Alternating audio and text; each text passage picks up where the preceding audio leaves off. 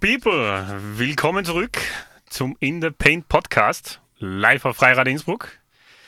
Ähm, mit Marco Saric. Hallo Leute. Und natürlich mit mir, Silvio Marcogna. Äh, wir hoffen auf jeden Fall, ihr hattet alle einen erholsamen Sommer. Ganz egal, ob äh, Strandurlaub oder irgendwo auf Erkundungstour. Äh, an dieser Stelle nochmal die kurze Erinnerung, äh, was unsere Socials angeht. Inthepaint.podcast auf Instagram. Gerne einen Follow dalassen. Und unter dem gleichen Namen findet ihr uns auf Spotify. Der ist übrigens auf Instagram auch gleich dort verlinkt. Heute erwartet, glaube ich, eine sehr spannende Sendung. Wir sind einmal sehr gespannt, wo, wo, das, die Reise heute hingeht. Und an dieser Stelle übergebe ich mal an Marco. Der lässt doch mal gleich wissen, was, was heute so passiert.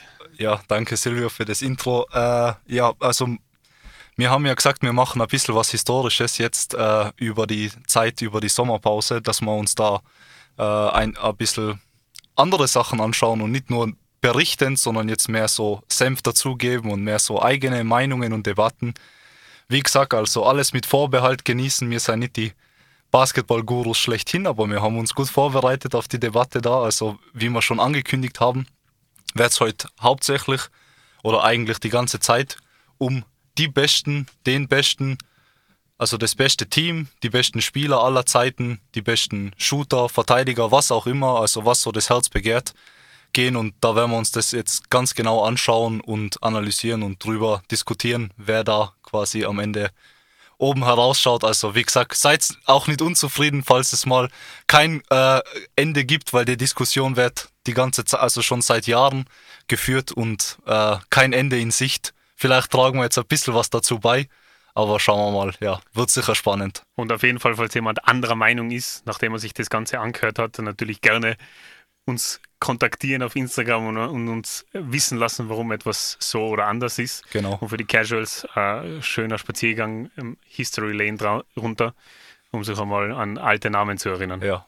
Also äh, sowohl also auch konstruktive Kritik als auch wenn der eine oder andere mal wütend ist auf irgendeinen Take von uns, dann bitte lasst es raus. Wir können es aushalten und wir freuen uns auf eure Meinungen, egal wie emotional oder konstruktiv. Also bitte haut's raus. Wir freuen uns auf jede Interaktion mit Definitiv. euch. Definitiv.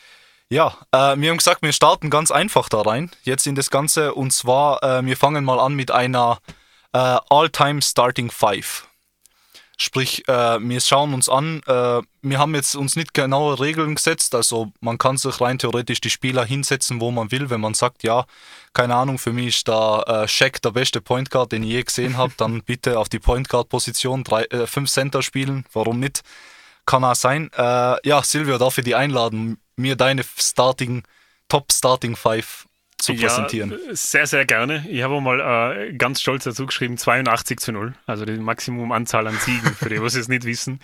Ähm, ja, mein Team, äh, ich, ich, denke, es ist äh, leider Gottes wahrscheinlich sehr ähnlich, wie es viele mittlerweile haben. Aber da wollte ich halt einfach so objektiv wie möglich sein und einfach definitiv mein Top 5 All Time. Point Guard Position habe ich in Stephen Curry. Uh. Marco? ja, bei mir ist es immer noch der Magic Johnson. Okay, interessant. Also, aber ich verstehe ich versteh den Punkt mit dem Stephen Curry und ich glaube, wenn äh, der seine äh, Geschichte fertig geschrieben hat und man zurückschaut in das Buch, in das Resümee, was er so zu präsentieren hat, werde ich da definitiv zustimmen. Wobei an sich das Herz dazu tendiert jetzt schon dazu zu stimmen, aber ich wollte einfach den äh, Goat auf der Point Guard Position über die letzten äh, Jahrzehnte, der es sehr schön gehalten hat, nicht disrespekten für den Anfang. Also eigentlich, der Steph Curry über ihm ist ja auch kein Disrespect, die sind ja alle sehr ebenbürtig. Also äh, ja, deswegen bei mir Magic Johnson, großer Point Guard, passaffin. Bei mir wird es ganz viel Pass Pässe geben, viele Rebounds, ja. Ja, ja ich muss sagen, es war auch äh, ein, also den Gedankengang, was ich dabei gehabt habe, war so, okay, der Steph Curry hat noch drei, vier Jahre, um da drauf zu sitzen. Also war das schon eine kleine, eine kleine Wette in die Zukunft. Ich hoffe natürlich, enttäuscht mich nicht, klingt jetzt ein bisschen hart, aber ähm, ich denke einfach, er hat das Spiel so geprägt und, und hat jetzt schon vier Chips. Der erste Unanimous MVP der Liga. Ähm, und für mich definitiv mit seiner Art und Weise, deswegen in meiner Starting Point Guard Position, wobei Magic Johnson, wie gesagt, also ich als Lakers-Fan kann da nur meinen Respekt vor dem Mann zollen. Ich meine, seine Assists, äh, fünf Championships, ich glaube, alle fünf Mal war er Finals MVP. Also äh, da gibt es, glaube ich, kein richtig oder falsch in dem Fall. Genau, ja. Also kann ich da voll und ganz zustimmen. Genau, machen wir mal weiter mit äh, Shooting Guard Position. Wen hast du denn da, Silvia? Ja, also begleitend zum Steph Curry habe ich natürlich äh, überraschend für alle, die mich kennen, habe ich ihn Kobe. Das ist für mich einfach äh, für mich persönlich mein Goat unter Anführungsstrichen, also an dem, was für eine Verbindung ich zu dem Spieler habe. Ähm, für mich einfach mit Abstand offensiv und defensiv ähm, ein Freak, was das Spiel angeht, hat es studiert bis ins Letzte und, und vom IQ her auch extrem hoch. Und deswegen belegt er da definitiv bei mir die Shooting Guard Position. Jetzt weiß ich nicht, ob es bei dir gleich ausschaut. Na, bei mir ist der Michael Jordan geworden, äh, weil ich bin, also ich muss sagen, ich hätte äh, Kobe äh, auch äh, reintan in die Starting Five, aber ich wollte äh, dem treu bleiben, dem System, obwohl wir ja immer mehr zu positionslosen Basketball gehen. Das heißt, bei mir wäre er drin gewesen, wenn es zwei Shooting Guard Positionen gegeben hätte oder ich einen droppen hätte können. Aber ich äh, habe einfach Michael über dem Kobe nehmen müssen, wobei ich danach auch ein bisschen darauf eingehen werde später, dass die für mich etwas interchangeable sind vom Dings her, weil wie du schon gesagt hast, also der Kobe ist ein Student of the Game oder Professor of the Game, also wie er hat sich das Spiel noch keiner durchblickt und angeschaut. Äh, ja, aber wie gesagt, es führen über das, was der Michael erreicht hat und was er generell für den Basketball gemacht hat, also un unangreifbar, äh, was eben, was er präsentiert und wie er ein Basketball auf die große Bühne gebracht hat. Deswegen habe ich da mit seinen äh, sechs Championships und äh, ja, dem legendärsten und bekanntesten Spieler äh, aus dem Sport einfach nicht vorbeischauen können. Verständlich, verständlich. Da kann ich mir eh irgendwo zum Teil nur anschließen äh, und, und das so akzeptieren, weil das, was der Michael Jordan nicht nur auf dem Platz bedeutet hat, aber neben, neben dem Platz weltweit für den Sport des Basketballs, wie viele Menschen der inspiriert hat, wie der die NBA auf die große Bühne gebracht hat, das ist, dass sie heute so ist, wie sie ist, ist wirklich zu großen Teilen ihm zu verdanken und deswegen absolut verständlich. Bei mir sitzt der Michael Jordan in dem Fall auf dem Small Forward. Warum, haben wir euch jetzt irgendwo erklärt oder habe ich euch eh irgendwie erklärt, da kann ich mir wirklich auch noch abschließen. In meinen Augen ist er äh, der Greatest of All Time. Äh, dazu kommen wir später natürlich noch ein bisschen ausführlicher. Ähm, und deswegen bei mir am Small Forward. Jetzt bin ich gespannt, wer bei dir am Small Forward wartet. Bei mir am Small Forward sitzt auch mein Greatest of All Time. Also, wie gesagt, also das ist jetzt vielleicht schon ein Spoiler für später, äh, da wo die Debatte dann im Endeffekt hingeht. Äh, Genau, äh, LeBron James, äh, The Chosen One, wie sie ihn alle genannt haben, aus der Highschool direkt Vollgas dabei, sofort in die Playoffs. Oh, ohne Wenn und Aber, highest level of Basketball, seitdem er da ist. Ich weiß nicht, also der ist ja so wie der, wie der Kobe für den Silvio ist, ist der Michael, äh, der Michael Jordan, sage ich jetzt. der, der, so, so alt bin ich dann doch. der äh, LeBron James für mich. Äh, ja, und der, also mit dem hat meine Basketballreise angefangen. Ich habe den geschaut quasi von Anfang an und äh, wie gesagt war dann großer Fan äh, von ihm. Dadurch dann auch mein Lieblingsteam Miami Heat blieben, obwohl er dann weggegangen ist. Äh, ja, äh, und erst eigentlich später gejoint ist, aber da habe ich ihn am meisten und am intensivsten verfolgt. Äh, genau, und wie gesagt, also für mich der vollkommenste Spieler am Platz. Also der kann einfach alles kann alle fünf Positionen spielen und wenn es einfach darum geht, pur was Basketball-Skills betrifft, ist er für mich einfach, äh, ja, also einmal auf der Small Forward-Position unchallenged und danach sehen wir ja. ich habe gerade einen ganz einen kritischen äh, Blick rübergeworfen zu Marco Pele, was wir natürlich nicht sehen können. ähm, ja, okay, interessant. Ja, Small Forward habe ich gesagt, habe ich Michael Jordan, jetzt kommt bei mir der Power Forward. Da habe ich in LeBron James hin platziert. Dadurch, dass er so positionless ist und er äh, seine Gegner im Post ordentlich missbrauchen kann, dass er so athletische Gewalt ist, äh, mit dem Drive äh, und, und einfach von jeder Position des, des, des Felds und unter anderem auch als äh, Stretch 4 agieren könnte in diesem Szenario. Mhm. Deswegen habe ich ihn dort auf den Power Forward gesetzt, weil ich finde, mitunter eine seiner besseren Positionen ist, ist, ist der Power Forward, weil äh, gegen die Golden State Warriors hat er zeitlang auf der auf der 4 gespielt, wo der Kevin Love auf die 5 gegangen ist. Mhm, mhm, und da hat er extreme, extreme Schwierigkeiten bereitet. Und ich glaube, da kann er erstens mit seinem IQ, zweitens mit seiner Athletik, mit seiner Schnelligkeit einfach so viel Schaden anrichten, egal ob Scorer oder als Ballverteiler. Und deswegen habe ich ihn dort auf die Power, auf Power Forward gesetzt. Ja, äh, mir schaut dein Team mittlerweile besser aus, dadurch, dass du das Positionless gestaltet hast. Also ja, kann ich mich eigentlich anschließen auf das, was der Silvio da fabriziert. Äh, ja, bei mir der Power Forward, ich bin die Positionen dann treu geblieben und ich glaube, wenn man über Power Forwards Greatest of All Time äh, in der, auf der Position redet, glaube ich, geht nichts am äh, Tim Duncan vorbei. Ein Gentleman auf dem Feld, vom Feld, äh, im, immer focused, immer da, defensiv, offensiv, einfach. Äh, ich glaube, das ist ein Spieler, den kannst du in jedes Team tun und er wird sofort perfekt reinpassen.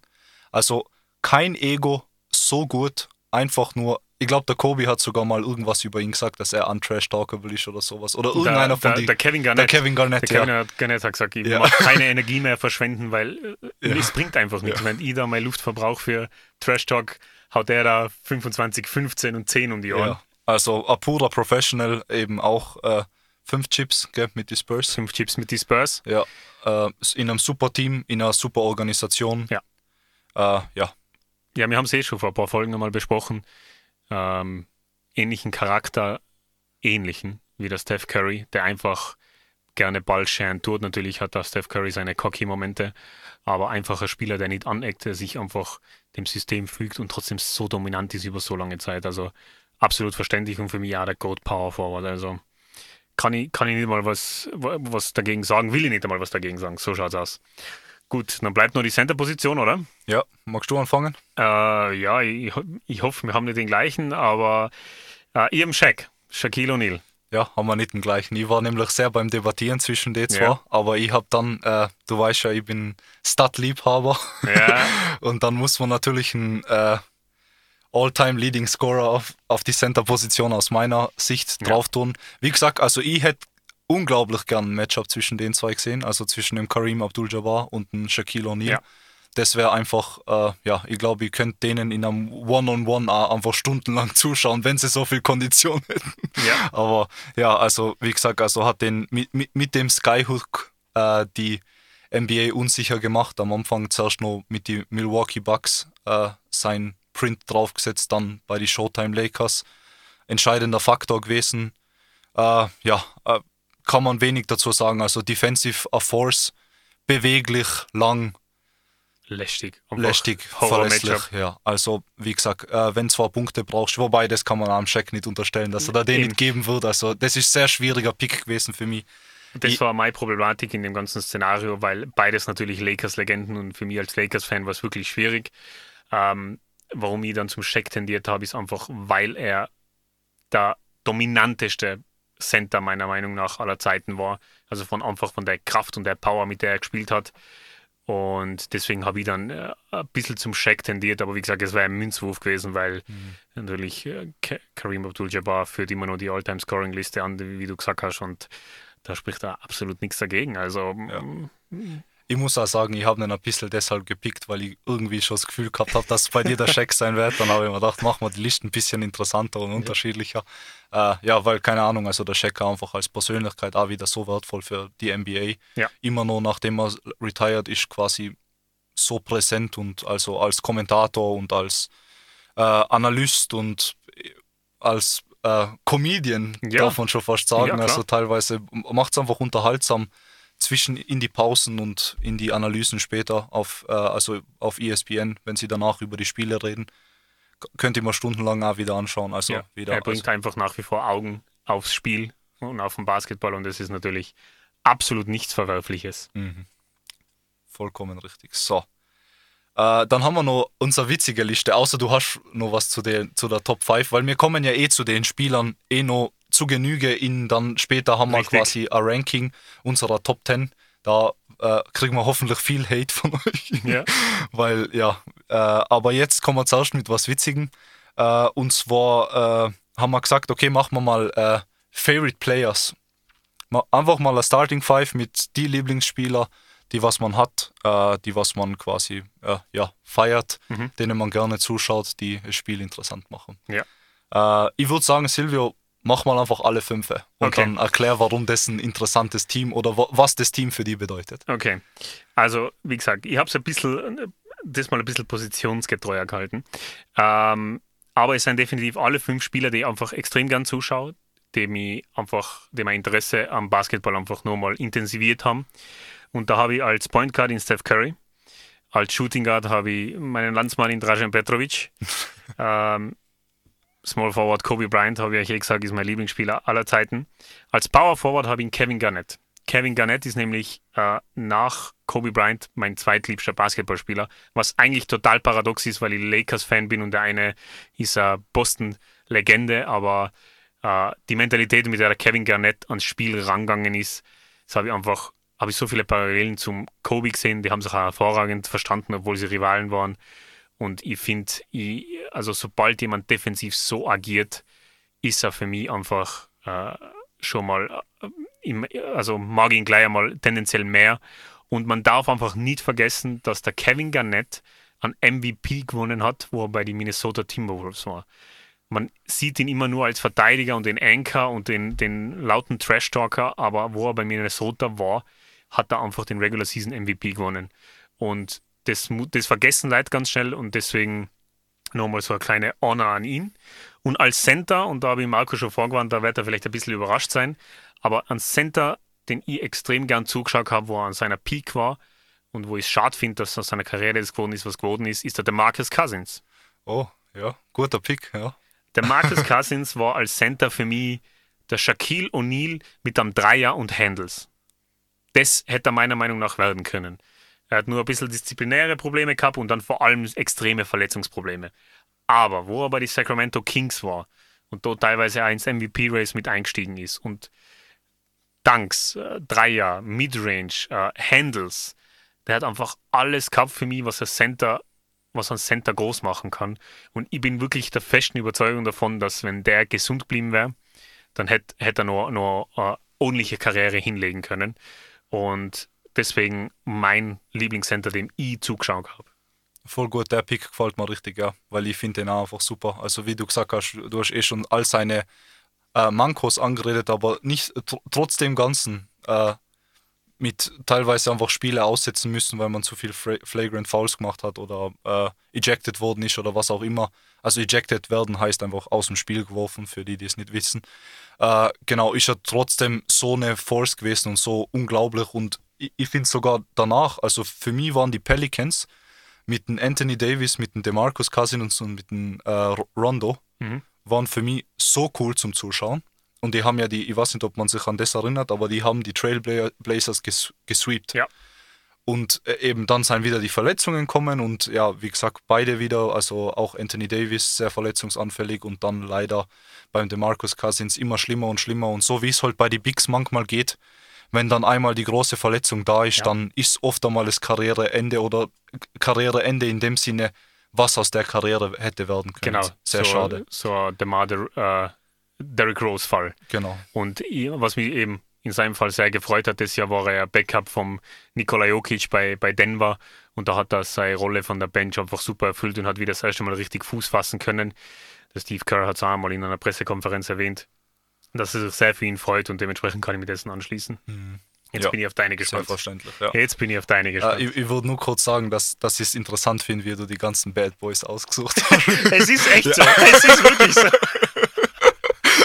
Aber ja, passt. Man hat halt einen Player-Type, der einem gefällt. Und dann, es ist ja extremst unterhaltsam als dann zum Zuschauen. Also, ja, wie gesagt, ich, mir gefällt der Liste sehr gut. Ich weiß ja nicht, ob es ja. vielleicht mich irgendwie widerspiegelt, aber ich kann wirklich auch böse werden, wenn ich Basketball spiele, ja. weil äh, sie, gewinnen ist einfach für mich, für das Spiel Basketball. Natürlich auch der Spaßfaktor, keine Frage, aber du willst einen Sieg holen und das waren für mich halt ultimative Mentality-Monster. Ja, ja Competitors durch und durch, ja. Gut, gut, ja. Ja, witzig, dass du die verletzten und äh, Karrieren Was wäre wenn angesprochen haben hast, weil mein Point Guard, Favorite Point Guard, ist der Derrick Rose. Cool. Äh, Richtig nice. Ich habe den so gefeiert und der hat mir es fürchten gelehrt, äh, wo die Miami Heat Big Free am Start war und dann auf einmal kommt der Rookie, der was einfach MVP wird und äh, ja, also wie gesagt, also das war für mich auch wieder der war einfach, der hat zu viel Athleticism gehabt für seinen Körper irgendwie. Also ja. im Endeffekt, sein Spielstil war irgendwie so Westbrook mal 120 Prozent. Also nur mal ein bisschen mehr. Also äh, na, 100 mal 120 Prozent macht nicht so viel Sinn, egal. Ja, einfach 20 aber einfach mehr 20 als- Prozent mehr als der, als der Westbrook eben, ja. Äh, und aber dann auch noch so einen super Shot gehabt und man hat so viel legendäre Buzzerbeater gehabt von dem, Mhm. also irgendwie, der hat so und der war auch nicht so der Trash-Talker, er war so da zum Gewinnen und zum Dings, ein ruhiger Spieler, äh, einfach focused, einfach gut und wieder so schade. Ich habe mich so gefreut, wo es dann wieder äh, aufwärts gegangen ist, ein bisschen bei die New York Knicks und dann habe ich mir gedacht, ah, vielleicht fangt er sich wieder, aber natürlich war er halt, er hat seinen Spielstil komplett angepasst. Ich schaue ihm immer noch extrem gern zu. Seine Layups sind dafür jetzt sehr äh, anspr anspruchsvoll und interessant zum Sehen äh, im Vergleich zu die Dunks früher. Aber ja, wie gesagt, also das ist für mich ein Spieler, wo ich sehr traurig bin, dass die Verletzung passiert sein, so wie sie sein. Und ja, äh, definitiv mein Lieblingspoint Guard. Und darf ich auch noch hinzufügen, wo der LeBron von Miami zu Cleveland zurückgegangen ist. Das erste Jahr haben sie gegen die Chicago Bulls gespielt. Er war, glaube ich, einer der wenigen Menschen, was ein LeBron in der Eastern Conference richtig ins Schwitzen, Schwitzen gebracht hat. Ja. Und da war er bei die Bulls er alleine. Also, und deswegen cooler Pick, taugt mir richtig. Ah, genau, dann auf Platz 2, äh, also oder Platz 2 auf dem auf dem Shooting Guard Position, du hast schon auf die äh, Small Forward haben, aber bei mir ist auf äh, Shooting Guard der Kobe Bryant. Äh, ja, wie gesagt, also legendärer Spieler, auch wenn man oft einmal da der Teil der Debatten ist gegen LeBron, gegen MJ oder was auch immer. Äh, ich, ich weiß nicht, also wer Basketball liebt, muss meiner Meinung nach einen Kobe lieben, weil er war, er war Basketball, so war, einfach alles, was ihn ausgemacht hat und seine, sein Approach zu dem Spiel und einfach, ich, ich mag das, wenn man so in die Details geht. Ich, ich liebe das, wenn Ja. so Leute und er ist so wirklich so, der, der hat das, der hat sich Videomaterial angeschaut ohne Ende und so eben der Silvio hat von Kobe ein Buch da, äh, wo es äh, eben äh, heißt Member Mentality. Das ist jetzt kein Plug, wir sind nicht gesponsert, das ist aber ein gutes Buch. äh, na eben, und da redet er eben, schreibt er selber über quasi seinen Approach zu dem Spiel und es ist einfach wundervoll. Also der Typ ist, äh, wie gesagt, äh, so focused, immer 100% und was Effort betrifft, schlagt ihn meiner Meinung nach keiner. Ja, kann ich mir nur anschließen. Genau, dann äh, auf Small Forward, wer denn sonst? Der LeBron James. Also, wie gesagt, habe ich eh schon dav äh, davor erklärt. Äh, er hat mich zum Basketball geholt. Äh, er ist Flashiness, Speed, fancy Dunks, Passen, Rebounden. Ich weiß nicht, er, er macht alles für mich aus, was ein Basketballspieler ausmacht am Feld. Äh, und ja, wie gesagt, also da können wir eh dann noch voll viel in das rein. Aber ja, wie gesagt, also das ist habe ich niemanden anderen picken können auf der Position. Dann äh, auf der 4 habe ich Dirk Nowitzki, um ein bisschen äh, European Representation Mega reinzubringen. Ja. Äh, also sei äh, One-Footed Fadeaway ist einfach iconic, finde ich. Und den machen ganz, ganz viele Leute nach und haben angefangen zu kopieren, weil er einfach unguardable ist. Also entweder der Schuss fällt oder er fällt nicht, aber da kommen keine Finger dazwischen. Ja, sorgt für Albträume. Ja, und äh, einfach quasi als so richtig äh, unconventional Spieler da reingekommen und äh, hat eben die Dallas Mavericks zum Chip geholt, gebracht. Ich weiß nicht, also solche Chips sind für mich einfach beeindruckend, wo du so nicht erwartet hättest, dass sie sie holen gegen eine gute Mannschaft. Äh, und ja, wie gesagt, also äh, ja, habe ich einfach gern zugeschaut, schaue immer noch gern zu, eh, die Highlights und Ja, ja. unser Leben lang bei Dallas geblieben, was natürlich auch irgendeine Romantik hat Stimmt, an ja. sich. Und es ist einfach cool, dass er den einen Chip gebracht hat. Und nachdem er sich am Anfang schwer getan hat und irgendwie nicht seinen Platz gefunden hat, und dann ist er angsteinflößender Matchup gewesen. Definitiv, Angsteinflößend. definitiv, ja. Okay, und dann äh, noch zur Center-Position. Äh, über den haben wir ja schon letztes Mal ein bisschen geschwärmt, und zwar mein Landsmann, den Nikola Jokic. Äh, ja, wie gesagt, also bei mir können die meisten sehr gut passen auf mein Dings, also und eben da passt dann natürlich ein Center dazu, der ein guter Facilitator ist. Ich weiß nicht, ich finde es einfach, äh, die Dunks macht er jetzt natürlich nicht, dafür habe ich andere in meiner äh, Top Starting Five, also oder in meiner äh, Favorite Starting Five, aber äh, äh, wie gesagt, also so wie er das Spiel sieht und sein, sein Blick für offene Spieler, wie er es liest, wie er einfach auch so extrem high IQ und so. Wieder, anscheinend mag ich die Spieler, die so ein bisschen einen anderen Approach probieren zu Basketball und sich, äh, ja, äh, nicht, nicht in so eine Schablone reindrücken lassen und einfach ihr Ding machen und das funktioniert und ja, wie gesagt. Ja, aber was die, was die Fundamente des Basketballs angeht, ist er für mich die Spitze der NBA. Kann einfach alles und eben so ein Auge für einen Assist, für einen Pass und, und herrlich. Also herrlich zum Zuschauen. Also das ist für mich wirklich einer der Spieler, auf die ja euch Casuals, wenn jemand zuhört, äh, nächste Saison auf jeden Fall ein Auge drauf werfen, weil das ist wirklich eine Show, die sonst verpasst und das ist einfach so ein lässiger Spieler zum Zuschauen. Zuschauen und neben dem Platz ist einfach, glaube ich, ein ganz ein guter, ganz ein guter Mensch und, und das ist einfach wirklich, der hat noch, noch viel vor sich und der wird sich auch mal äh, ordentlich reindrängen in die Top 20, potenziell die Top 10 aller Zeiten und das ist für einen europäischen Basketballer richtig cool. Und das, das bin ich richtig gespannt, wie, wie er, wie er die nächsten Jahre, ja genau, ja. bin ich richtig gespannt. Ja, äh, dann äh, haben wir jetzt viel geschwärmt über unsere äh, äh Lieblingsspieler. Jetzt kommen wir mal ganz kurz zu einer, einem Top 10 Ranking. Äh, All-Time, mehr oder weniger. Also es war uns dann frei überlassen, wie wir das ranken. Äh, wir können gerne die Kriterien dann kurz durchgehen, nach was wir das gerankt haben. Fange ich mal kurz an, das mal mit, mit, meiner Liste. Also ich gehe von hinten nach vorne, damit es spannend bleibt. Ja. also ich habe auf auf Platz 10 ein Bill Russell mit seinen elf äh, Championships. Natürlich in einer sehr, sehr alten Ära, aber trotzdem finde ich einfach sehr, sehr schwierig. Er hat halt gegen Leute gespielt, die es halt damals gegeben haben und man muss halt dann so spielen, was es halt hergibt, äh, aber trotzdem extrem dominant und äh, war Spieler vor seiner Zeit. Also, ja, muss man sagen.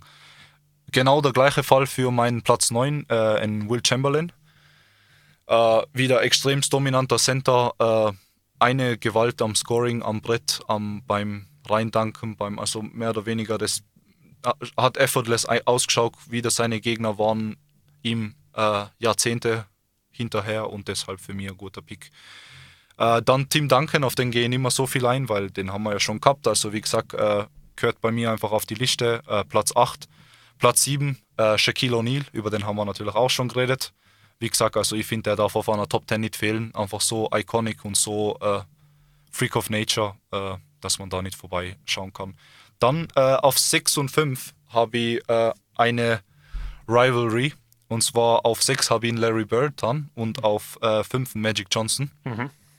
Äh, ja, haben wir auch schon, also über Magic haben wir schon ein bisschen geredet. Larry Bird als weißer Basketballspieler ohne viel Athleticism extrem, extrem gut gewesen. Schnell war er, aber er hat einen guten Schuss gehabt und hat dann Dings, der hat auch mehr Fundamentals gespielt und der war so mehr oder weniger ein Blueprint für wie man es machen soll, wenn man jetzt vielleicht nicht der athletische, athletischste und schwerste Spieler ist. Und äh, ja, deshalb für mich ein wohlverdienter Pick auch seine äh, Boston Celtics und äh, Lakers Rivalry. Ich finde, da hat es gekickstartet, äh, was immer noch bis heute. Hat zwölf Saisons in der NBA gespielt. Äh, alle zwölf Mal war er, war er All-Star, dreimal MVP, drei Chips geholt und einer der ersten richtigen äh, äh, Stretch 4 und guten Shooter, den, den die Ära produziert hat. Ja. Äh, genau, so und äh, dann auf Platz 4 habe ich Kareem Abdul-Jabbar. Mhm. Äh, habe ich auch schon viel gesagt über ihn, also finde ich einfach schwer, den da rauszutun. Ich denke mal, wenn irgendwer äh, auf irgendwen anderen als Goat zeigt, außer MJ Michael oder Kobe. Ah, MJ Michael oder Kobe oder LeBron so. Äh, und äh, dann ist da Kareem, weil er einfach, ah, also andere Ära, andere Zeit, aber einfach äh, ein Wahnsinnsspieler, so viel für den Basketball gemacht und äh, Stat Totals einfach hat da die ab abnormal sein. Dann äh, kommen wir zur Top 3 und da werde ich jetzt nicht so viel zu den Spielern sagen, weil wir dann ein bisschen in die Debatte reingehen und dann ein bisschen genauer zu denen sagen. Also bei mir ist die Top 3, 3 ist Kobe Bryant, 2 ist Michael Jordan und Nummer 1 ist LeBron James. Wobei ich dazu sagen muss, dass das auch wieder so ein bisschen eine Future Side war, dass ich glaube, dass der LeBron James, wenn alles fertig ist, einfach von seinen Accolades und das, was auf dem Zettel steht, nicht mehr schlagbar sein wird. Und jetzt würde ich sagen, ist halt so ein bisschen eine Auslegungssache, welche Ära man jetzt besser findet oder wenn man das überhaupt vergleichen sollte. Genau. Silvio, okay. bitte. Dann gehe ich über. Kleiner Disclaimer gleich vorweg, und das habe ich Marco auch schon gesagt. Ähm, ich habe ihn Bill Russell und Will Chamberlain bewusst von der Liste ausgenommen, deswegen sind bei mir quasi zwei frische Plätze dazukommen. Ähm, ich weiß, sie haben einen All-Time-Status. Ähm, ich habe, was das Ganze angeht, ein bisschen eine schwierige Meinung, würde ich sagen, weil ich einfach ganz schwer finde, Außenspieler zu ranken, die ich nicht viel gesehen habe, vor allem in Bill Russell. Und äh, zweitens waren sie in, haben sie zu einer Zeit gespielt, wo die Liga einfach noch sehr klein war. äh, noch nicht sehr bekannt. Da waren äh, die Gegner eher wirklich, also unterm, unterm, unterm Standardniveau, was wahrscheinlich für, für die Liga gefragt war. Und deswegen habe ich die weggelassen. Aber dann fange ich mal an. Also, äh, Nummer 10 ist bei mir Hakim the Dream Olajuwon. Oh, schön, schön. äh, einer der besten Center, was Defense angeht. Ähm, Top-Spieler, offensiv, defensiv, wirklich, also ah, sein Highlight-Reel einmal wirklich anschauen. Ähm, dreimal Block und äh, Rebound-Champ geworden, zweimal NBA-Champ geworden. Und, und, der Grund, warum er bei mir nur auf 10 ist, diese zwei Chips, die er geholt hat, ähm, die hat er geholt in die Jahre, wo der Michael Jordan zum Baseball gegangen ist. Also in Michael Jordans zwei Absenzjahre hat der Hakim Olajuwon seine zwei Chips geholt. Und da ist halt immer die Frage, hätte ja. die geholt, wäre da... Was wäre, wenn, wenn der Michael Jordan nicht da gewesen wäre? Eben, ja. und deswegen ist da so ein kleiner äh, ja. dabei. Aber deswegen bei mir auf Platz 10. Na, guter Pick, ja. Auf Platz 9 habe ich äh, in Stephen Curry. Oh, okay, ja. Also wir haben eh vor ein paar Folgen, wo wir über die Finals geredet haben, ähm, haben wir über ihn geredet. Natürlich auch wieder so ein bisschen in die äh, Zukunft schauend, kann potenziell nur in Magic oder so jemanden überholen. Aber ich finde, mit der Leistung, was er gemacht hat, mit dem, dass er beim gleichen Team geblieben ist, vier Chips geholt hat, äh, zwei mit dem KD, zwei ohne KD, zwei MVPs, der erste Unanimous MVP, äh, ist er für mich definitiv verdient in der Liste. Auf Platz 8 habe ich ihn Larry Bird, haben wir eh gerade schon besprochen. Und äh, auf Platz 7 habe ich ihn Shaq, Platz 6 Tim Duncan. Ich gehe jetzt auf niemanden näher ein, weil natürlich mhm, haben wir schon drüber ja. geredet. Auf Platz 5 ist bei mir der Magic Johnson. Ich habe ihn Kareem Abdul-Jabbar auf Platz 4. Auf Platz 3 habe ich ihn LeBron James. Auf Platz 2 habe ich ihn Kobe Bryant. Und auf Platz 1 habe ich ihn Michael Jordan als Greatest of All Time. Ich muss einen kleinen Disclaimer dazu hinzufügen, ich bin Kobe Bryant Fan. Äh, ich weiß nicht, wie objektiv ich war. Ich war beim Zusammenstellen der Liste. Ähm, ich tendiere wahrscheinlich eher dazu zu sagen, ich war nicht so objektiv, aber ich kann es wirklich nicht selber beurteilen. Aber in das Ganze gehen wir jetzt nachher sowieso ein bisschen mehr ein und ich habe deswegen auf Platz 2 gesetzt, weil ich ihn einfach in der Goat-Debate sehr, sehr disrespected finde. Und deswegen äh, push ich diese, äh, quasi dieses Movement dieses dahin. Ja, ja. Na, also de, das, de, de, da stimme ich da voll und ganz zu, dass er extrem disrespected ist. Wie gesagt, also ich hätte nicht über den LeBron getan, aber äh, ich finde ist teilweise eine Frechheit, dass wenn man so auf Reddit schaut oder irgendwo uh, online, ist einfach der Kobe nicht einmal auf Top 10 Listen, wo man sich da halt einfach fragen muss, so, also äh, es gibt halt so ein paar Sachen, die was sie dann halt immer hervorholen, aber wie gesagt, für mich, also meine Liste, wie ich die Liste zusammengestellt habe, ist quasi für mich, wer ist für mich einfach der most complete und most, also einfach so, wenn ich einen kompletten Basketballspieler ja. haben will, der einfach alles kann, und alles auf Elite-Level kann, weil die können ja alle fast alles. Mhm. Äh, und ich finde, wenn da ein Kobe auszulassen oder generell, in, also ich habe ihn ja auf Platz 3 und da stehe ich voll und ganz dahinter. Äh, und aber ich, ich finde, wer den aus der Top 5 raustut, egal. Ah, selbst wenn nur Accolades gehst und solche Sachen, der Typ hat einfach äh, Scoring-Titles und Chips und All-Defensive und was der Kuckuck, was wie kein anderer. Ja. Ich weiß nicht, das ist einfach, finde ich, sehr. Äh, was Leute einfach in der Hinsicht einfach vergessen. Und da greife ich jetzt gleich quasi diese Goat-Debatte auf. Und das ist das, was mich extrem ärgert an dem, an dem modernen NBA-Fan, will ich sagen. Leute vergessen, dass der Basketball nicht nur auf einer Seite gespielt wird. Es ist nicht nur das Scoren und das Danken und die Punkte, sondern es ist auch die Defensivarbeit Teil des Spiels, das wir alle so lieben. Und da möchte ich nochmal ganz kurz hervorheben, dass der Kobe Bryant elfmal im All-Defense-Team war. Das war einer der besten Perimeter-Defender, die es über die letzten Jahrzehnte gegeben hat.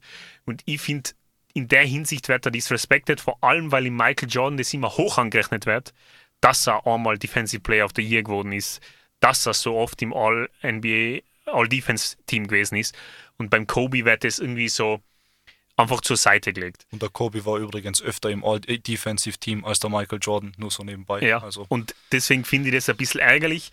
Und warum ich das wahrscheinlich auch noch so ärgerlich finde, äh, der Kobe ist wahrscheinlich Opfer äh, seiner, seiner Zeit, würde ich mal sagen. Weil ich glaube, die Debatte, was LeBron und MJ angeht, findet so zwischen zwei Generationen statt. die NBA-Fans, die ich und der Marco sind und jünger, die halt nach 2000 und später angefangen haben, die NBA zu schauen, wo sie dann in LeBron James einfach viel gesehen haben. Und natürlich die Generation vor uns, sprich meine Onkel, Eltern, deine, dein Vater und so weiter, die, die in Michael Jordan, Magic Johnson und so weiter durchlebt haben. Und die Debatte findet genau zwischen diese zwei Generationen statt. Und der Kobe war interessanterweise genau zwischen den zwei. Der Kobe war für die Jungen, war er schon zu früh dran und für die Alten war er schon zu spät dran. Und ich glaube, da verliert er ganz viel an Boden zwischen zwei Generationen, weil er einfach 96 gedraftet worden ist, der LeBron 2003.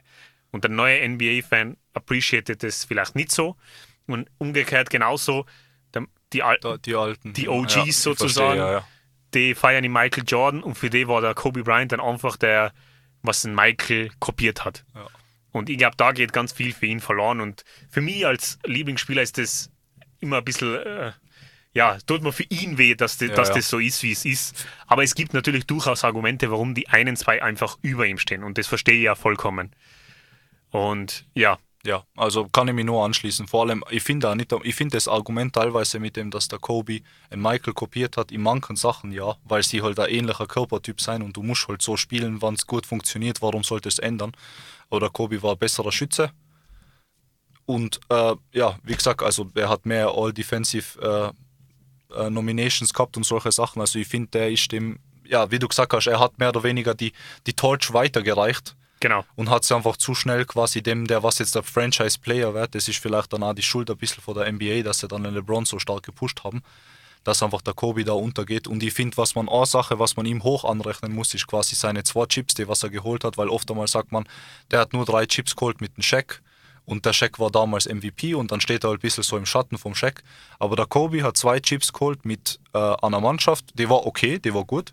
Hat also einen Paul Gasol gehabt und solche Sachen. Also die waren jetzt nicht komplett Trash, aber vor denen war jetzt Corner so ein Kaliberspieler, das sagst du, okay, zum Beispiel vor kurzem hat es diese Top äh, 75 äh, Spieler aller Zeiten gegeben und da war kein einer, kein einziger von denen weit und breit in Sicht auf der Liste zu sein.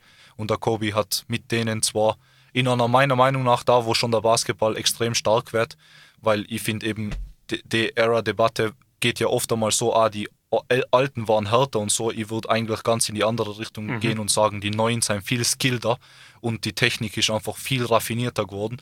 Und er hat in so einer schwierigen Ära äh, zwei Chips geholt, was, was, wo er eindeutig der, der Man war. Und ja, deswegen finde ich den Disrespect auch einfach nicht in Ordnung. Und noch eine Sache, die ich noch hinzufügen will, das ist jetzt Silvius 5 Minuten Kobe-Verteidigungsrand.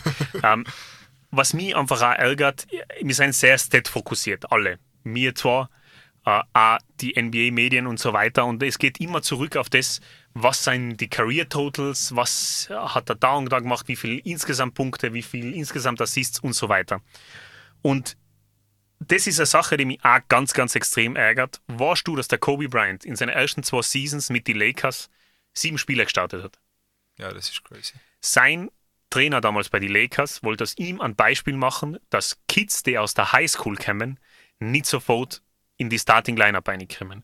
Und der ist von der Bench gekommen und hat dann Average von 12 und 16 Punkte, glaube ich, gehabt von der Bench. Was dann seine Averages droppt. Ja. Was dann seine, erstens seine Averages droppt und zweitens seine Total Points droppt. Und ja. die dritte Sache, und das klingt so, als würde ich Ausreden zusammensuchen, aber ich, ich, ich, will nur zum Andenken geben, dass die Leute mhm. halt einfach ein bisschen alles in Kontext mit einziehen. Die, seine dritte Season, wo er dann Starter gewesen ist, war die NBA Lockout Season. 1999. Da haben sie nur 50 Spiele gespielt. Das sind auch wieder 32 Spiele. Und es könnt ihr jetzt schmunzeln, haha, 32 Spiele. Aber wenn du Starter bist, 25 Punkte Average, über 32 Spiele, sind es wieder 800 Punkte für deine Career Totals. Und solche Sachen werden für mich etwas zu wenig berücksichtigt. Und deswegen ist es für mich auch immer ganz, ganz schwer, auf Totals über die Karriere zu ja. gehen. Äh, ich stimme dazu, bei den Averages, bei den Totals äh, würde ich da auch so zustimmen, wenn man quasi Dings, aber vor allem eben gerade witzigerweise beim, äh, beim LeBron und beim Kobe äh, kann man ja äh, die, ja, wobei die Total Games Played machen dann quasi die ersten zwei äh, Seasons beim Kobe auch kaputt, weil da hat er die Games geplayed, aber quasi war kein Starter. Genau. aber eben die Lockout-Season, da war ja, okay, er schon ja. vollblown Starter, da kann man quasi, also da muss man halt sagen, vom Dings her. Und da finde ich Totals fairer, wenn man quasi sagt, okay, sie haben die gleiche Anzahl an Spielen gehabt und eben da bei der Sache ist quasi, würde ich dann sagen, das ist die einzige Situation, wo ich jetzt Totals verwenden würde und was jetzt quasi mein Hauptargument für einen LeBron wäre, mhm. weil selbst wenn wir das jetzt hochrechnen würden, würde er nicht auf den LeBron rankommen, was die Totals betrifft, was aber nichtsdestotrotz das nicht, der ist halt trotzdem quasi Kopf an Kopf mit ihm, was halt dann, äh, wo man dann halt sagt, quasi, ja, also du kannst ihn jetzt nicht aus der, den einen auf 1 oder 2 tun und den ja. anderen einfach aus der Top 10 droppen. Ja, also, ja. Genau, äh, ich, ich würde sagen, gehen wir mal weiter mit, mit einfach mit, äh, äh, ja. Mit der Goat-Debate. Mit der Goat-Debate jetzt zwischen LeBron und äh, Michael und Jordan. Michael Jordan, ja. okay. Magst du mal was auf den Kopf werfen gleich? Okay. ähm, mein Argument für das, dass der Michael Jordan der Goat ist. Und das erste ist einmal der Finals Record. Michael Jordan war in sechs Finals, hat sechs gewonnen. LeBron James war in zehn. Hut ab, Respekt davor. Er war in zehn Finals, schafft, hat kurz weiter geschafft als der Bill Russell. Hat vier davon gewonnen, sechs davon verloren. Das ist so mein, mein erstes, erstes Manko. Also wenn der LeBron James in die GOAT-Debatte einsteigen will, dann muss er meines Erachtens einen mindestens noch holen.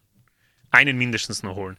Weil der GOAT ist für mich nicht nur Stats und Punkte und was weiß ich was. Und nicht falsch verstehen. Ich liebe also ich liebe es, in LeBron zuzuschauen. Ich respektiere ihn endlos als Basketballer. Für mich ist er die zwei All-Time.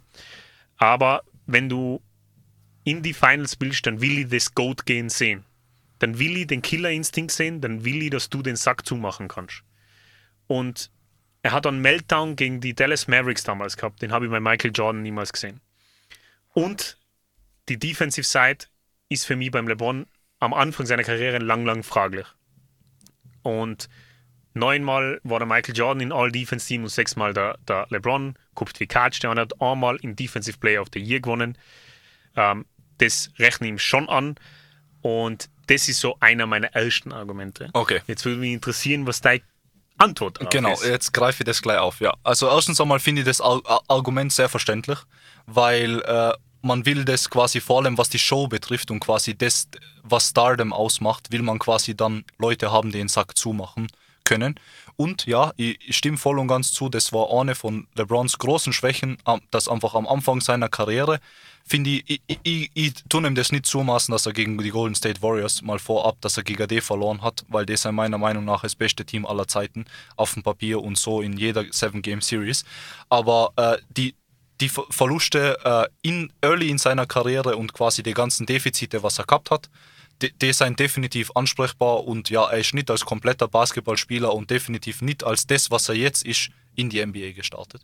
Aber ich, ich würde das auch als was Positives sehen, dass man sagt, okay, der, der hat wirklich an seinem Game gearbeitet, der hat sich developed, der ist weitergegangen, der hat probiert an sich zu arbeiten, der hat ja am Anfang auch keinen Shot gehabt, da war er nur Slasher und war ungemein gefährlich mit seinen äh, Drives zum Dank aber seine Würfe waren nicht effizient. Und dann haben die Leute gelernt, okay, wie verteidigt man LeBron? Und dann hat er einen Shot developed. Und dann hat er einen Fadeaway developed. Und dann hat er mehr aufs Passen geschaut und dann angefangen, mehr Defense zu spielen. Natürlich jetzt der alte LeBron, ich weiß nicht, ob ihm das jetzt nur zumutet, dass er jetzt nicht mehr so viel Defense spielt. Ich glaube, er könnte, aber ich, ich, weiß es nicht. Äh, ich glaube, er muss irgendwo die Energie einsparen. In die alten Jahre lasse ich es ja. äh, Und bezüglich dem Finals Record aber allgemein. Ich stimme dazu, dass quasi nicht alle Stats sein, weil sonst wäre quasi solche Leute wie Russell Westbrook in jeder Top 10 und sowas, die was einfach drei Seasons an Triple-Double geaveraged haben und sowas.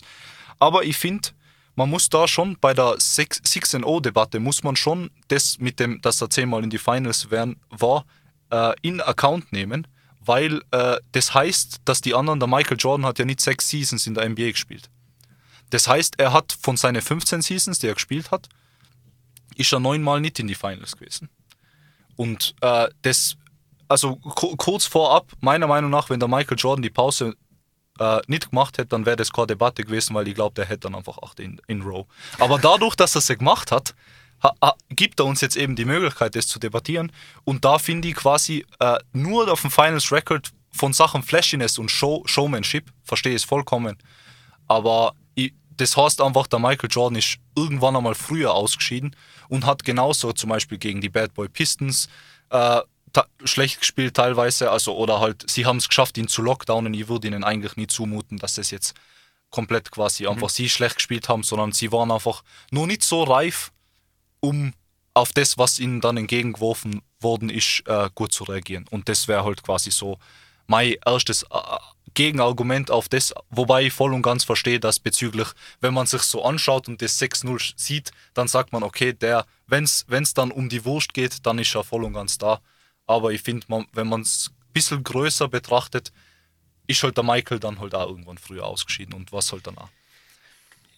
Ja, stimme ich da zum Teil zu, aber da kommen wir wieder auf die Stats-Debatte zurück. Und ich finde, an Goat nur anhand der Stats zu be bewerten, ist für mich ganz, ganz was, oder zum Großteil an Stats zu bewerten, ist ganz was Schwieriges. Zwei Beispiele. Der Larry Bird ist beim, bei den Punkten weder in die Top 30, nur bei den Rebounds in die Top 30. Trotzdem wird er universell mit seinen 12 Seasons aus Corner Top 10 ausgelassen, aber bei uns nicht. Zweites Beispiel. Der Kareem Abdul-Jabbar ist der erste bei den Punkten, der dritte bei den Rebounds. Er wird zwar universell in die Top 10 reingeworfen, aber nicht in die GOAT-Debate. Und dann schaue ich mir die Peak von beiden Spielern, von Michael Jordan und von LeBron James. Michael Jordan hat 15 Season Cups, zwei waren bei Charlotte. LeBron hat 20 Season Cups, davon waren 18, also jetzt kommt die 20. 18 davon war er fit und hat alles gespielt. Ähm, ihre Peaks, in ihre Peaks hat der Jordan in sechs Seasons sechs Ringe gewonnen, mit den zwei Jahren Pause. Das muss man ihm einfach unter Anführungsstrichen abziehen, weil zwei Jahre Pause sind viel. Der LeBron hat vier Ringe geholt in acht Seasons. Und dann, wenn ich mir die ganzen Accolades aufliste, das Ganze einfach parallel zueinander stelle, die Scoring-Titles, wo der MJ 10 zu 1 führt, dann hat der MJ in 13 Seasons, wo er on top of the game war, mehr erreicht als der LeBron jetzt in 19 oder 18 gesunde.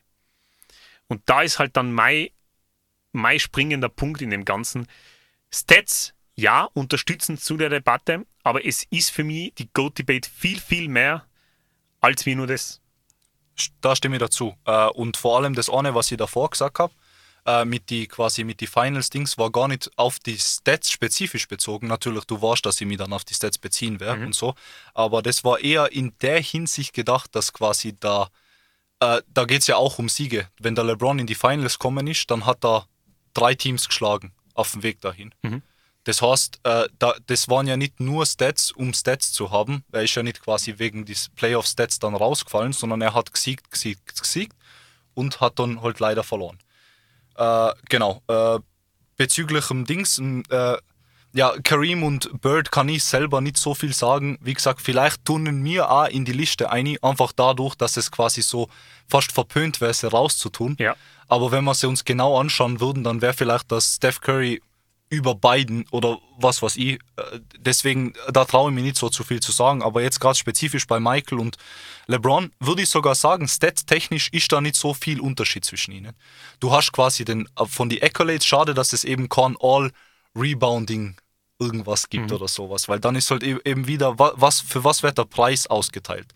Weil Mike, der LeBron ist kein schlechter Defender, er ist auch beim Box äh, Defensive äh, Boxscore plus minus all time, das ist so ein Advanced Stat, wo man halt quasi sagt, wenn du LeBron vom Feld nimmst, wie gut ist die Verteidigung dann ohne ihn. Äh, ist er, glaube ich, auf Platz 6 all time und der Michael auf Platz 1 oder 2, wenn ich es mir nicht täuscht. Ja. Mhm. Äh, auf jeden Fall, der Michael ist über ihm, aber das ist, wie gesagt, also die, all die ganzen Sachen, wo man so quasi sagt, wo der Michael voll die große Flamme war, das war teilweise, kommt mir vor, ein bisschen narrativ-technisch gegen den LeBron äh, dass man probiert hat, ihn nicht so, so großartig da ausschauen zu lassen, weil meiner Meinung nach hätte er viel, viel öfter einen MVP gewinnen müssen, als er überhaupt quasi gewonnen hätte. Und dann schauen seine Accolades auch wieder ganz anders aus, weil da wenn der LeBron zu. weniger Chips hat wie der Michael, aber sieben MVPs zum Beispiel, dann ist wieder so, sagt man, ja, äh, dann kann man wieder von den Accolades mehr diskutieren. Aber ich verstehe so fair, äh, was die Accolades betrifft, ist der Michael über dem LeBron. Äh, wie gesagt, für mich ist einfach das, was Goat betrifft, einfach, äh, wer ist mehr complete. Der LeBron hat da mittlerweile, also sei, obwohl er mit so einem schlechten Dreier gestartet hat, ist sein Shot äh, Percentage, sei äh, Three-Point Percentage mittlerweile besser als der von Michael. Und allgemein sei Field Goal Percentage ist ums Kennen her. Eben, die geben sich nicht viel bei den Stats. Deswegen will ich ja da gar nicht so viel Dings und Career Totals würde ich gar nicht aufbringen, weil wie du gesagt hast, der Michael war eine Flamme, die sehr, sehr hell geleuchtet hat und äh, wo der LeBron, sagen wir mal, zu 95% hochkommt an die Flamme. Aber das Ding ist halt, wie du gesagt hast, in seinem Peak, wenn man so quasi Total Production Numbers anschaut und wie viel ein Spieler insgesamt quasi im Spiel beiträgt, mit Assists, mit Rebounds, mit Punkte, der LeBron hat so, ich, ich habe da so einen witzigen Graphen, ich weiß nicht, das, das, sehen jetzt die Zuschauer nicht, aber ich zeige dir das mal. So, äh, und zwar, äh, ich zeige gerade dem Silvio einen Graphen auf meinem Laptop, äh, wo der LeBron über, also das ist, der LeBron ist gelb äh, und der ist quasi über seine 19 Seasons mittlerweile äh, die ganze Zeit mit äh, dem Total Production Value, abgesehen von einer Season, über 40. Das sind einfach quasi Assists, Rebounds und Punkte zusammengezählt. Und der Michael man sieht, ist rot, der übersteigt ihn, aber der Michael hat genauso wie alle anderen eine kleine Peak und dann wieder Dings. Und jetzt ist meine Frage an die, ab wann ist quasi die Länge, wo eine Flamme brennt, wichtiger als wie hell sie brennt? Ach, das ist für mich so schwierig zu beantworten, weil ich habe mir es auch aufgeschrieben, was die Longevity angeht, was der LeBron hat. Ist ein Argument, was viele Leute bringen, zurechtbringen zurechtbringen, weil der LeBron einfach über seine 20 Jahre, jetzt nächste Saison, wird er wieder alles zerreißen, das wissen wir alle. Nur ist bei mir bei der Longevity ein Problem. Die besteht einfach aus ganz, ganz vielen Bestandteilen. Wie fit haltest du die?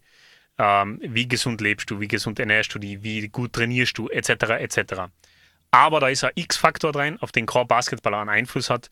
Das ist nämlich ähm, das, was er an Genetik hat. Das ist einfach ein aber, aber darf man ihm das quasi übel nehmen? Dass er, das ist ja ein Teil von ihm. Weil, wenn sie die Genetik nicht hätten, wären sie alle keine Basketball. Ich nehme es ihm, ihm nicht übel, ich gewichte es nur anders, die Longevity. Da, aufgrund dessen Gewicht ist sie einfach ein bisschen niedriger, als wahrscheinlich die meisten Leute tun. Trotz dessen stimme ich da vollkommen zu. Was die Karrierehöhe und Konstante angeht, ist der LeBron James einfach das Maß der Dinge. Wirkliches Maß der Dinge. Trotz dessen, trotz dessen fehlt mir einfach das, das grande Finale, das Tüpfelchen auf dem i, das, das letzte Zeichen, um endgültig ähm, Michael zu überholen.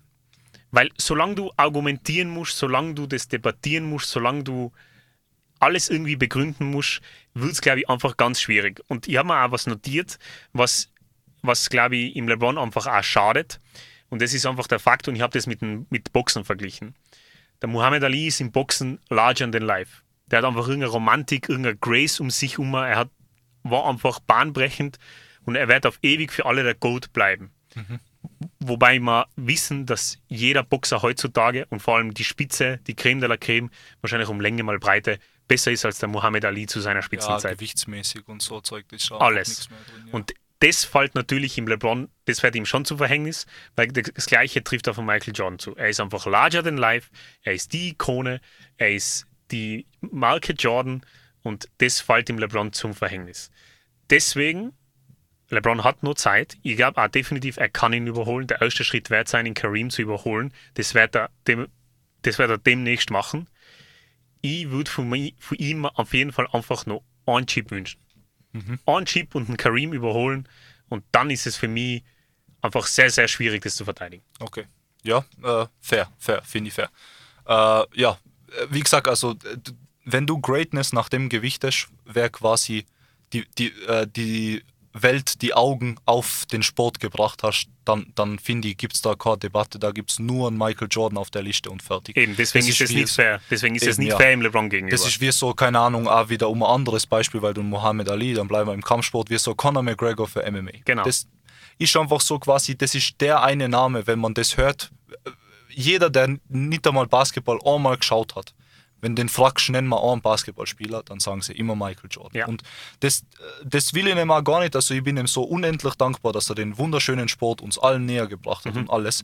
Äh, ich probiere es eben, vielleicht eben bin ich da, ist da vielleicht, da spricht da der Mathematiker aus mir und der, der was einfach Stats mag und der quasi sich äh, es probiert so ohne Story wie möglich anzuschauen.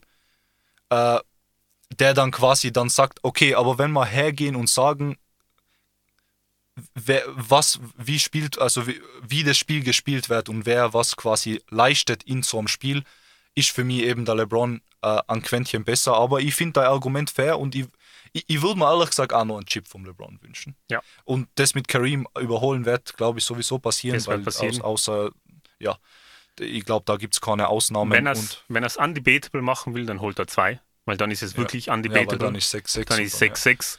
Und sein restliches Resümee, aber ich will, ich will nur einen Chip von ihm sehen und mir egal auf was für Art und Weise. Er soll ihn einfach holen. Da soll er von mir aus vertraden und hertraden, wen er will. Er soll einfach nur einmal einen Chip holen, weil ich will ihn normal da sehen. Und, ähm, ja, als Rotational Player würde ich es nämlich jetzt nicht auch Na, als also er so wie, Wenn er so mindestens so eine Rolle wie der Chris Ball muss er haben jetzt auf die Suns. Ja, also ja. Core, Core Ring Chasing. Ja, ja. Und ähm, ich, mein, ich weiß, dass du das Argument eh nie gebracht hättest, was die Teams angeht. Wer ein wie gutes Team gehabt hat. Nur für die, die das Argument haben, weil sie immer sagen, ah, Jordan hat ja einen Pippen und einen Dennis Rodman gehabt und einen Kukoc. Ähm, der LeBron und der MJ sind beide zu Organisationen gedraftet worden, die zu ihrer Zeit einfach richtig Trash waren.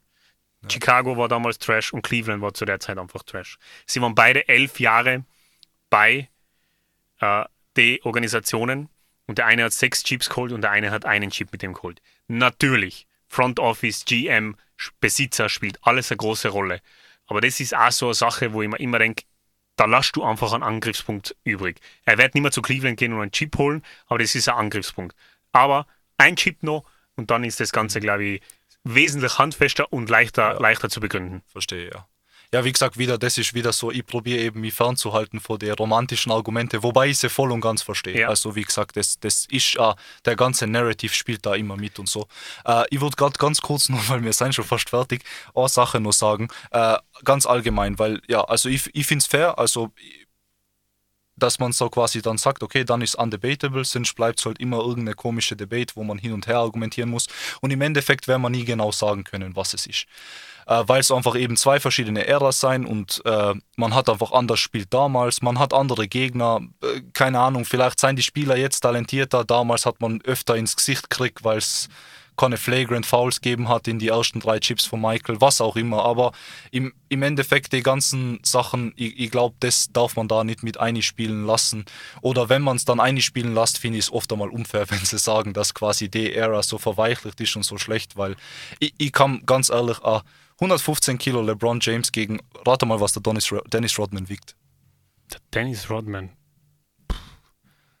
100? 94 Kilo. 94 Kilo. Ja, das war ihr Power Forward Center, je nachdem, wie ja. sie den gespielt haben. Jetzt ein 115 Kilo LeBron. Äh, und die sagen immer, wie sie den verteidigt hätten und wie sie den bla bla. Ja. Jada, jada. Mir geht's gar nicht, ich will es ja gar nicht jetzt. Ja. Die waren alle super Spieler und so, aber ich, manchmal kommt mir vor, dass quasi man zu verliebt ist in Also eins möchte ich dem hinzufügen. Ja. Der Athlet von heute ist besser als der Durchschnittsathlet von in die 90er Jahre. Und das, das, also jeder, der was anderes sagt, der hat für mich ja, also der romantisiert dann viel zu sehr und da muss man seine Objektivität irgendwo ein bisschen einschalten. Ähm, ja. ja. Ich glaube, wir brauchen noch eine Stunde, oder? ja, wahrscheinlich. Nein, es, ist, es ist wirklich ein Thema, das man äh, ewig aufholen kann. Es wird wahrscheinlich sehr lange eine Debatte bleiben, es sei denn, der LeBron ändert oder ändert an der Debatte noch was, weil er ist derjenige, was aktiv einfach noch was daran tun kann. Ähm, und das Schöne ist am Basketball, es gibt so viele Faktoren, von Stats bis Romantik bis oberflächliche Argumente, kann man alles hineingehen und debattieren und das macht den Sport irgendwo schön. Ich ja. finde es cool, dass es solche Debatten gibt, vor allem weil die alten Äras nicht vergessen werden. Und ja, jetzt sind wir schon wieder am Ende. Ja, viel zu schnell gegangen. Viel Aber zu schnell danke, gegangen. war sehr interessant. Äh, ich hoffe, euch hat es gefallen. Ja. Äh, wir hören uns wieder am 26. September dann mit unserem Season Preview. Und in diesem Sinne, Leute, wünschen wir euch eine gute Zeit. Ja. Bye bye und danke fürs Zuhören. Bye bye.